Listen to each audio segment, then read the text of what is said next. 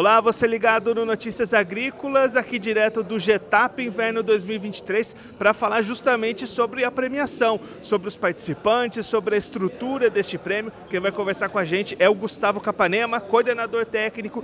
Gustavo, mais uma edição do Prêmio Getap Inverno 2023. Como é que está a expectativa para essa edição do prêmio? Isso mesmo, a gente já está indo para a nossa quinta edição, já vai ser a terceira de inverno e dessas vezes nossos números surpreenderam, a gente chegou com um recorde de 129 áreas auditadas. Isso para um concurso de tão pouco tempo, a gente achou um número bem relevante. E a gente vem trazendo uma amostra do que é o Brasil segunda safra hoje. Então a gente está com a representatividade nos, nos, estados do Maranhão, do Cealba como um todo, na região mais do Cerrado, Mato Grosso, Mato Grosso do Sul, Goiás e também algumas, algumas áreas na região sul. Então isso representa muito bem o que é o milho é, segunda safra. A gente tenta trazer um pouco do, do que está sendo trabalhado nessas regiões para essa, essa cultura tão importante para o nosso país. Então, para esse ano a gente tem mais inscrições e várias regiões ali sendo contempladas, sendo participantes. Isso mesmo. Além de, de, dessa quantidade significativa de produtores, a gente está vendo que a média está aumentando de acordo desde a primeira edição até essa agora. Então a gente vê que o nosso trabalho a gente está conseguindo trazer algum efeito de compartilhar boas práticas e trazer essa média um pouco para cima e mostrando o potencial de onde o produtor pode chegar. A, a gente ainda vem também trazendo uma novidade para esse ano, que é a regionalização é, não completa, mas a gente está trazendo já alguns destaques regionais. Então é, é, é, complicado a gente querer que um produtor, nas condições de um Maranhão, de uma região de Balsas, consiga competir diretamente com o produtor na região de Sorriso, né? São condições completamente diferentes. Então a gente começa a querer trazer um pouco de destaque para esses, esses produtores. É, então a gente está tendo nessa edição uma visibilidade maior para esses produtores e buscando convidá-los ao evento e também é, mostrar essas produtividades que às vezes é, quando você pensa produtividades em torno de 200 sacas na região, numa região da Bahia, tem um grande valor quanto uma região de 250, quase 300 sacas por hectare numa região do Mato Grosso.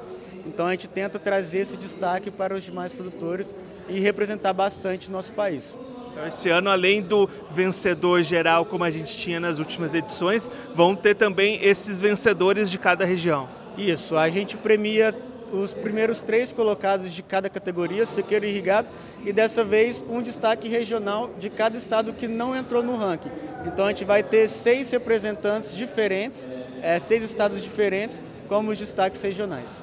Gustavo, como é que funcionou essas etapas de audições para a gente chegar hoje aqui nos resultados? Quanto tempo foram feitas essas vistorias, esse acompanhamento, para a gente chegar nos números que vão ser apresentados no prêmio?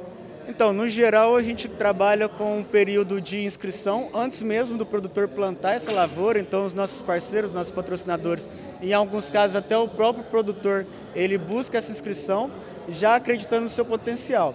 À medida que ele faz o plantio e ele vai acompanhando o desenvolvimento, que ele quer acionar a auditoria, a gente entra em contato, mantém esse contato e assim que ele confirmar, a gente tem uma equipe de auditores que, que, que trabalham com a gente, o pessoal do SOMAR, que se deslocam até a área e faz essa auditoria. Então, pensando em datas, a gente começou com essas inscrições de inverno é, lá para meados de fevereiro e fomos finalizar as últimas colheitas é, em meados de outubro.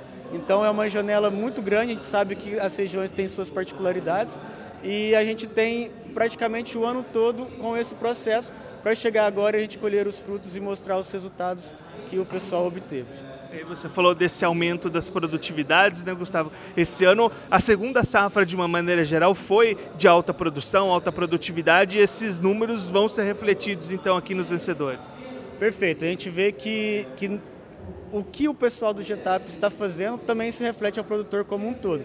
A gente vê sempre é uma produção é, bem elevada e isso mostra que temos produtores capacitados e com grande uso de tecnologias e um potencial produtivo. Eu acho que isso representa o Brasil como um todo. A gente teve no ano passado o vencedor, né, 247,9 sacas por hectare. A gente pode esperar então de repente um número maior para o vencedor desse ano?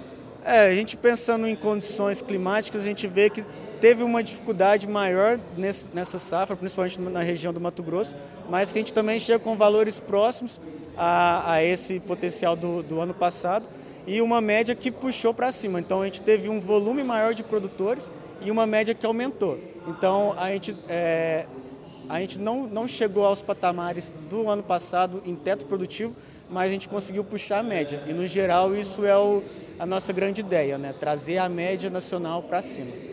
Esse o Gustavo Capanema, coordenador técnico, explicando para a gente um pouquinho do funcionamento do prêmio GETAP de inverno 2023 e essas expectativas para o aumento das médias produtivas desse ano com relação à premiação do ano passado. Você continue ligado que daqui a pouquinho a gente está de volta aqui direto do GETAP de inverno 2023.